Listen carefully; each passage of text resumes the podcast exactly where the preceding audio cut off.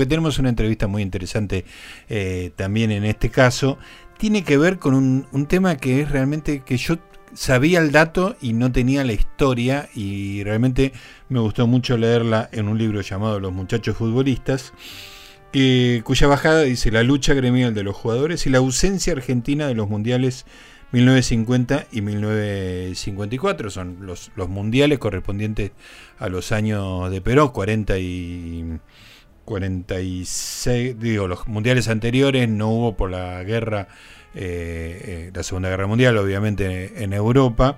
Este, y esos, la década del 40 fue muy, muy, un gran predominio en Sudamérica del fútbol argentino, una, una corte de, de, jugadores muy impresionante. Y bueno, pasaron cosas que tienen que ver con la agremiación, pasó con este, huelgas por parte de, lo, del sindicato de jugadores, futbolistas argentinos agremiados, un éxodo a Colombia muy importante, pero me parece muy importante ver este, qué, qué pasaba con Perón, porque mm, Perón era, fue uno de los presidentes sobre todo en ese, en ese primer periodo del 45 al 55, más interesados en el deporte. ¿no? Hubo una explosión de la época de, Fangio, por ejemplo, la época de los campeonatos Evita, la, época del campeonato mundial de básquetbol en el 50. El este, boxeo, ¿no? También fue la boxeo. Eh, creo que mm, Pascualito Pérez, no sé si no. Bueno, la época de Gatica digámoslo, que este, la gran conexión Gatica Perón, pero el fútbol no le daba mucha bola y nos perdimos dos mundiales. Hay toda una historia muy interesante para, para charlar con Ariel Borenstein, que es el autor de Los Muchachos Futbolistas, que además de escribir libros muy interesantes, también ha dirigido películas, también quiero hablar con él de Entre Gatos Universalmente Pardos, una película que hizo en colaboración con Damián Firba sobre Salvador Benesdra, una película que no solo vi, sino que usé mucho para escribir sobre, sobre. Así que tenemos demasiado tiempo, demasiados temas y pocos, pocos minutos para hablar con Ariel Boneste. Ariel, ¿estás por ahí? Gustavo Noriega te saluda. Hola Gustavo, ¿cómo estás? Gracias por la presentación. Bueno, por favor, y bueno, arranquemos porque este, quiero dejarle unos minutos a Benesdra, que es un tema que me, me apasiona y me gustó mucho la película, así que este, arranquemos con el enigma de, de los mundiales 50 y 54. Vos contás, este, todo nace con la agremiación de los futbolistas en Argentina, ¿no? Es una historia muy interesante. Sí, exacto. un poco la idea del libro es ese cruce eh, que aparece como paradójico entre lo que decías vos de, ese primer peronismo que promocionaba el deporte, inclusive el fútbol. De hecho, los Juegos Evita al principio eran solo fútbol. Claro. En realidad, el, eh, Perón sí veía el fútbol. El tema es por qué no pudo resolver esa situación que se dio, que los jugadores, creyendo que iban en la misma línea que el gobierno, arman su sindicato y la realidad es que nunca se lo blanqueaban, nunca se lo legalizaban. este, entonces, el peronismo trató de mediar entre los dirigentes y los jugadores durante un buen tiempo y cuando los jugadores fueron más allá, que fue esa huelga a finales del, del 48, el, el, peronismo se pone del lado de los dirigentes y, de alguna manera trata de este de frenar esa lucha, de, derrotarla y no lo logró. Este, finalmente, después de seis meses de conflicto, eh, tiene que reconocer el sindicato y, y, dar muchas de las reivindicaciones, pero hay una que no, que es el problema de eliminar el tope salarial. Y eso empalma con el surgimiento de la liga profesional en Colombia, que era una liga pirata, porque como todavía se estaba acomodando el fútbol, la FIFA no tenía el peso que conocemos hoy. Claro. Entonces, lo de liga pirata, ¿qué quería decir? Que en tanto no era un campeonato que reconocido por FIFA, venía y se llevaba al jugador sin pagarle a los clubes. Ah, claro. Que ya había habido un antecedente con México, que ahí va el Charro Moreno y otros 16 jugadores. Y de hecho cuando, cuando Charro Moreno quiere volver, eh, iba a volver a Racing, al Racing fuerte del peronismo de esa época, este conocido eh, irónicamente por el resto de los clubes como Sportivo Cereijo, por el ministro de Hacienda de Perón. Que es cuando se construye el cilindro, ¿no? Eh, creo que en esa época. Exactamente, sí. O sea, en realidad ya en la década del 30 se construye la bombonera del Monumental, que siempre el fútbol tuvo ligación con la película, en este con la película, que fallido. Muy bueno. Con la política. Con la política. De este, bueno, hay muchas menciones a, películas muy interesantes como Pelota de Trapo. Hay muchas películas también en, aparte de política, hay muchas películas en tu libro, Ariel, así que vale el fallido también, ¿no?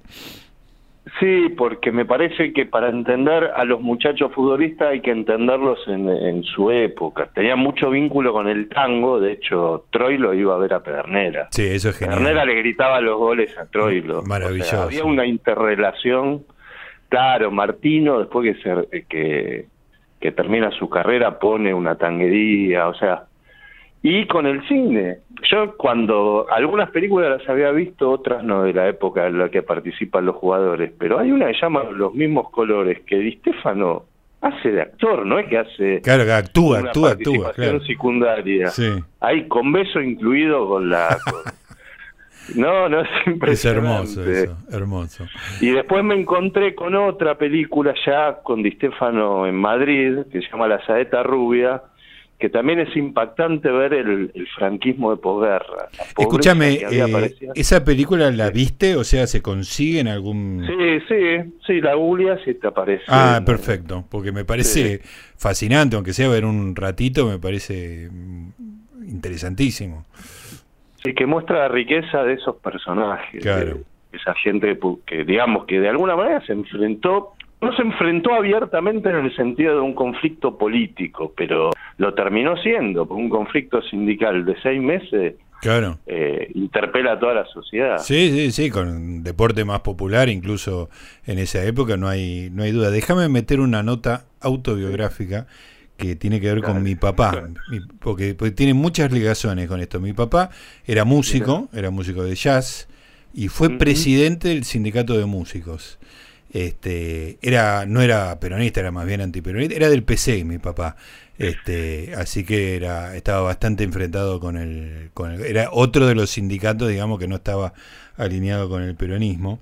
Pero además, digo, tu libro me hizo acordar una foto que tenía mi papá con eh, el Charro Moreno, con, con Lustó, con, con, muchos de los integrantes de la máquina. Y yo ya, viste, mi papá por supuesto murió hace muchos años, este, y ya no tengo para preguntarle en qué contexto se sacó esa foto, viste, pero me, reverberaba todo tu libro con, con, esa época y con, con esos jugadores, eh, jugadores barras sindicalistas sacándose una foto con un músico barra sindicalista. Así que bueno, nada, te quería contar Pero eso. A su vez, bueno, del jazz, porque uno tiene el prejuicio de que los jugadores, bueno, por provenir de sectores bajos, que, prácticamente no tenían ningún vínculo con el arte y no era así. Sí, sí, era, con el tango eran tangueros, básicamente tangueros, digamos, ¿no? Pero ojo, mi, mi viejo este era venía de una familia bastante pobre. Y uno de los jugadores del 30 tocaba el violín. Mirá, qué extraordinario, qué extraordinario. es maravilloso eso. Bueno, vamos Ariel. Está eh, buena. sí, decime. Perdóname, cortito te digo. Está bueno lo que contás de tu viejo porque, claro, los sindicatos de artistas sí era más política la lucha contra el peronismo, como vos decís. Y precisamente porque el PC tildaba para mí equivocadamente de fascista al peronismo, que en realidad el peronismo me da la impresión que respondía más Inglaterra o tenía más vínculos con Inglaterra, por eso la contradicción con Estados Unidos era distinta a la de los nazis. Claro. Pero bueno, el PC, más inmiscuido en todo lo de la Segunda Guerra Mundial, atacaba duro al, primer peronismo y los, los sindicatos de artistas sí eh, eran más políticos. El caso de los futbolistas fue claramente sindical el proceso. Sí, qué raro Pero bueno, como charlábamos antes, o sea, se volvió político porque, bueno, Sí, por las consecuencias prácticas, ¿no? Claro. ¿Y cómo, cómo termina? Digo, ahí hay una, una ruptura, digamos, entre Perón y el fútbol que es muy extraña. Hay una figura muy interesante, lo que vos contás, que es la de Valentín Suárez. Si no me equivoco, es el mismo que era presidente de Banfield y que fue presidente de AFA en la década del 60, este, si no me equivoco. Este, y jugó un rol muy importante en todo esto. Sí, en realidad Valentín Suárez entra a la AFA después de la huelga. Entre otras cosas porque trabajaba en la mítica Secretaría de Trabajo y Previsión. Claro, que de alguna manera nace Perón, digamos, políticamente. Exactamente. Por eso también el dato de que la Secretaría de Trabajo y Previsión le rompe el diálogo a los jugadores cuando hacen la huelga, claro, que dice desconcierto total. la huelga no hablamos, completamente. Claro. Ahora, sí, Valentín Suárez eh, va de la política al fútbol, o sea, llega a la AFA por la relación con Evita, básicamente. Y el anterior presidente de la AFA era Nicolini, que era en ese momento era director de correas y telégrafos, lo que hoy sería una suerte de secretaría de medios, pero que era un cargo importante en el peronismo. Ese era el presidente de la AFA en, el conflicto. Claro. Este, y Valentín Suárez y después ya queda... Él en realidad llega primero con Independiente, después este, termina en Banfield y es el presidente de la AFA en la época de Onganía. Sí, claro. Creo, eh, hoy he hablado con mi suegro de esto, le contaba de tu libro y me hizo acordar que Valentín Suárez es el que crea el campeonato nacional, digamos, ¿no? El que hace más federal en la década del 60, 67. Sí, quizás fue el dirigente más importante antes de Grondona. Mira, eh, sí, sí, muy, muy buen rescate este, el de esta historia. Y vamos puntualmente a, a los mundiales 50 y 54 porque realmente es, muy desconcertante cuando yo sabía el dato, no tenía ninguna explicación, digamos, ¿no? Y cuando llega la explicación en tu libro, la explicación formal, digamos, de lo que pasa, y es, es muy desconcertante lo que pasó. Exacto, sobre todo porque en la explicación formal dan argumentos que parecen del olimpismo, ¿no? Del fútbol. O sea, eh, casi que estamos eh, ofendidos porque Brasil no mandó un equipo a jugar a la Argentina, porque una vez en Argentina en un partido hubo incidente. O sea, parece que estuvieran hablando, no sé, de grima. Este, claro. Claro, hay un contraste, pero bueno, esa no es la verdad. La verdad es que eh, Argentina iba al Mundial, hubo un plantel designado por el técnico, por Estable, aún ya con el éxodo, eh, el, éxodo a Colombia. Sí. Claro. Y bueno, y, ya lo que pasa es que en el 50 Racing hace una gira a España y a diferencia de lo que había pasado unos años antes con San Lorenzo que golea la selección de España, que es furor, ya el Real Madrid lo golea Racing y encima Racing era dirigido por Estable. Estable tenía doble cargo. Claro. Entonces se junta eso, se junta que Brasil venía creciendo, Argentina le ganaba, pero Brasil se veía que en algún momento eso podía cambiar y bueno, estaba construyendo el Maracaná para el Mundial. O sea, entonces bueno, el peronismo de alguna manera dice, a ver qué vamos a hacer con esto. Y lo más paradójico es que el que sale campeón es Uruguay. Sí, que Uruguay con el famoso maracanazo. Tiene su huelga. Claro. Exacto. Genial. Uruguay el mismo año tiene una huelga y de hecho hubo un partido de las dos selecciones de fútbol, las dos en huelga en Colonia de Argentina y Uruguay, como un partido, digamos, de fraternidad sindical. Claro, claro. Este, bueno, ese Uruguay al que Argentina le ganó toda la década del 40 es el que después va y sale campeón en Brasil, o sea que digamos que es contrafáctico, pero que hace a la idea de que Argentina tuvo chances. Aún Con, con la sangría del éxodo tenía chances en ese momento. Sí, sí, realmente una decisión y que después se repite en el 54, digamos, ¿no? Este, una decisión... Sí, en el medio hacen los partidos con los ingleses como para tener algún tipo de... Reinserción internacional, ¿no? Claro, lo que pasa que ahí también los ingleses estaban creídos que todavía eran los, mejores en el fútbol y cuando van al Mundial del 50, que ellos iban, pierden con Estados Unidos, por ejemplo. Uh, claro. En la década el equipo fuerte era Hungría. Sí, claro. Claro. Eh, y después todo se estaba reacomodando. Argentina no es una opinión que muchas veces se dice no la época dorada del fútbol argentino es incomprobable no no era comprobable en Sudamérica. Claro claro el este, famoso sudamericano donde aparece si no me equivoco Sibori no este de Guayaquil.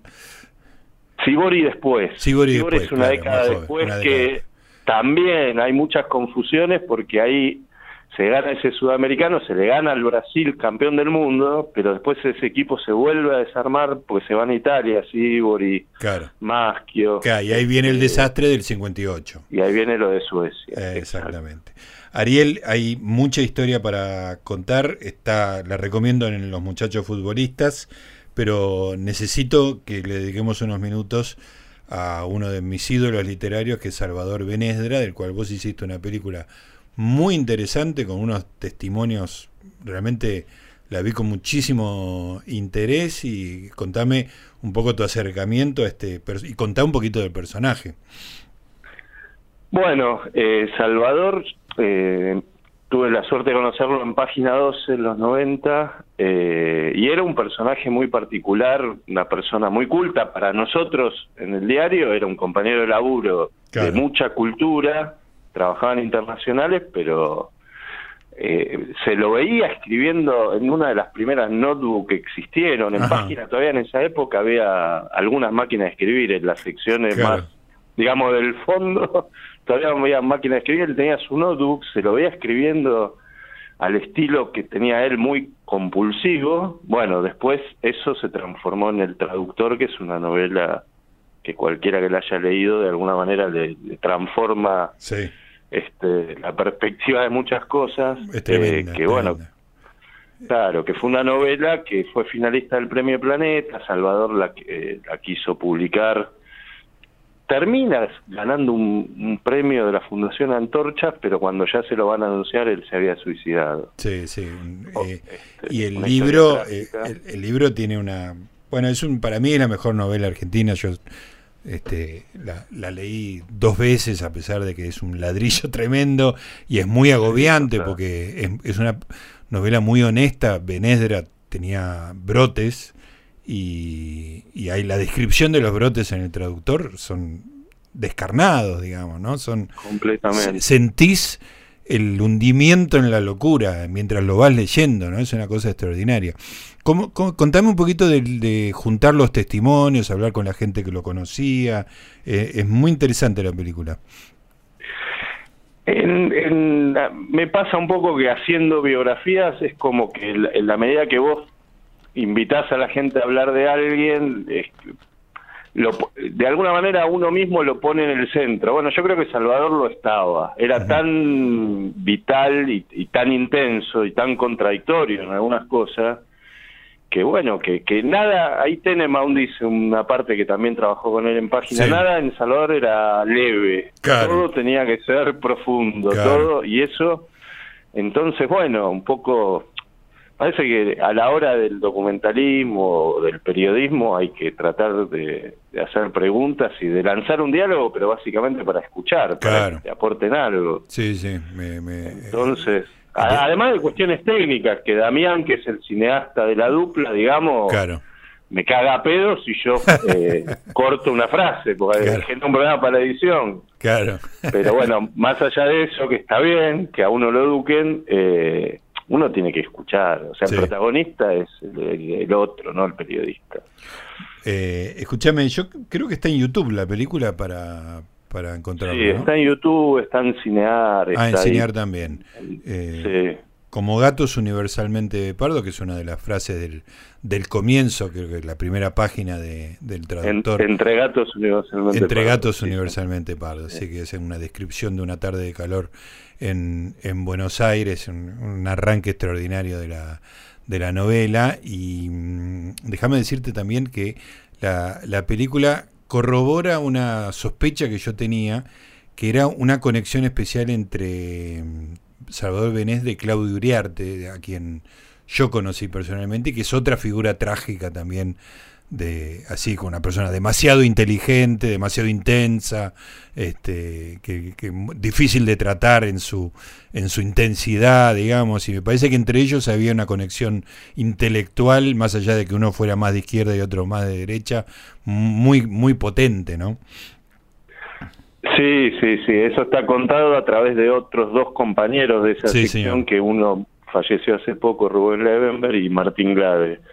Y sí, Claudio, bueno, eh, había hecho la, biografía no autorizada de Macera. Extraordinario. como decís vos, O sea, una persona de, más allá de su ideología, de, de, nivel. Sí, mucho nivel, claro. Respetada por todo el mundo. Este, yo recuerdo de él, a su vez, las anécdotas graciosas de venir un día y decir que estaba asombrado de conseguir eh, turno por el dentista porque y era el mundial, por ejemplo. gente que tenía una vida interior muy profunda, digamos, y a veces, bueno. Extraordinario, bueno. Eh, Ariel, eh, muchas gracias, te agradezco la charla, la buena voluntad de cambiar el horario este, para acomodar unas cosas acá en el programa y el laburo eh, de los muchachos futbolistas y como recomiendo los muchachos futbolistas, recomiendo también Entre Gatos Universalmente Pardo, que es una, una película sobre uno de los grandes escritores argentinos, una figura tragiquísima que van a ver muy bien representada en, en la película. Te mando un abrazo y te agradezco. Gracias, Gustavo, por la charla sobre los dos temas. Un abrazo. Ahí está, Ariel Borenstein, los muchachos futbolistas, la lucha gremial de los jugadores y la ausencia argentina de los mundiales, 1950 y 1954.